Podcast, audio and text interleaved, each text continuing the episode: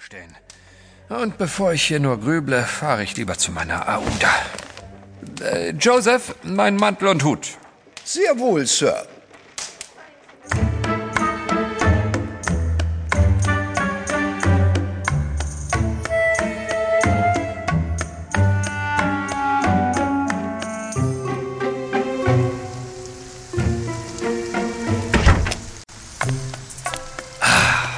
An der frischen Luft ist doch gleich alles viel klarer.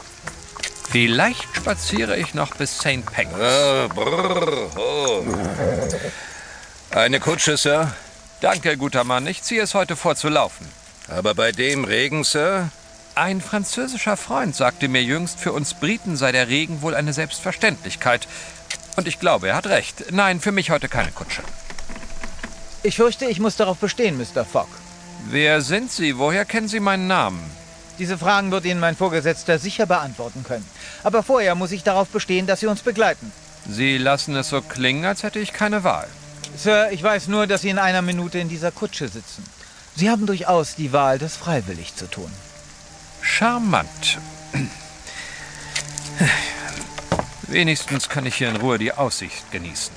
Ich bedauere, Sir, aber auch in diesem Punkt muss ich insistieren. Würden Sie so freundlich sein und dies anlegen? Das kann doch nicht Ihr Ernst sein. Eine schwarze Kapuze? Wenn es nicht zu viele Umstände macht. Lassen Sie mich raten. Ich habe durchaus die Wahl, das freiwillig zu tun. So ist es, Sir. Nun gut. Die Fahrt dauerte eine gute halbe Stunde, wobei Fogg sicher war, dass der Kutscher mehrere Schleifen fuhr, um ihn vollständig zu verwirren.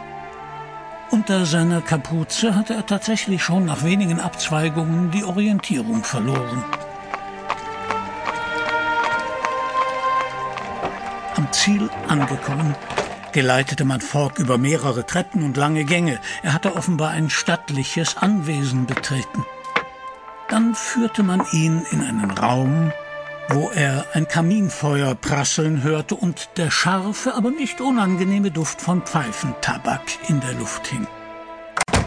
Sie dürfen sich nun gerne Ihrer Kapuze entledigen, Mr. Fogg. Ich gehe davon aus, dass Ihre Anreise angenehm war. Angenehmer ist ein Gefangener nie gereist. Bitte, ich betrachte Sie als meinen Gast. Und ich bin sicher, Sie wären auch freiwillig gekommen. Aber für lange Erklärungen blieb keine Zeit. Außerdem pflegen wir hier einen gewissen Nimbus des Geheimnisvollen. Das gehört zu meinem Beruf. Und der wäre?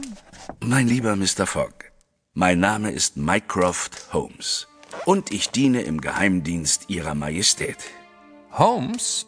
Ihr Name kommt mir so bekannt vor. Sie denken an einen anderen Holmes. An meinen werten Bruder Sherlock vielleicht. Aber bitte, setzen Sie sich doch. Danke. Aber was um alles in der Welt kann ich für den Geheimdienst Ihrer Majestät tun? Mehr als Sie glauben, Mr. Fogg. Schon allein Ihre Erfahrungen rund um den Globus machen Sie zu einem idealen Mitarbeiter. Aber besonders Ihre Begegnung mit unsichtbaren Antagonisten. Sie haben erfahren, was sich wirklich in Irkutsk abgespielt hat und nicht nur die Version aus den Depeschen? Hm, Früher oder später erfahre ich alles. Nichts anderes ist meine Aufgabe. Aber die Spur des mysteriösen, unsichtbaren Attentäters verfolge ich schon seit geraumer Zeit. Und die seines Auftraggebers. So jemand handelt selten allein. Nein, er handelt ganz und gar nicht alleine.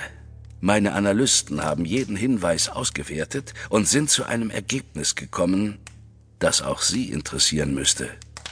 Der transparente Täter arbeitet für die Organisation, der auch Robur und Frankenstein angehörten. Aber Robo und Frankenstein können unmöglich noch leben. Es mag sein, dass beide tatsächlich tot sind. Aber ihre Organisation lebt. Wie eine Hydra, deren abgeschlagene Köpfe stetig nachwachsen. Seit Monaten sind wir auf der Suche nach diesem neuen Kopf. Und nun haben wir endlich den Durchbruch geschafft. Wer ist es? Um ehrlich zu sein, nicht nur einer meiner Kollegen glaubte zwischenzeitlich, dass Sie es sein könnten. Ich? Das ist absurd. Meine Rede, aber Ihr Name.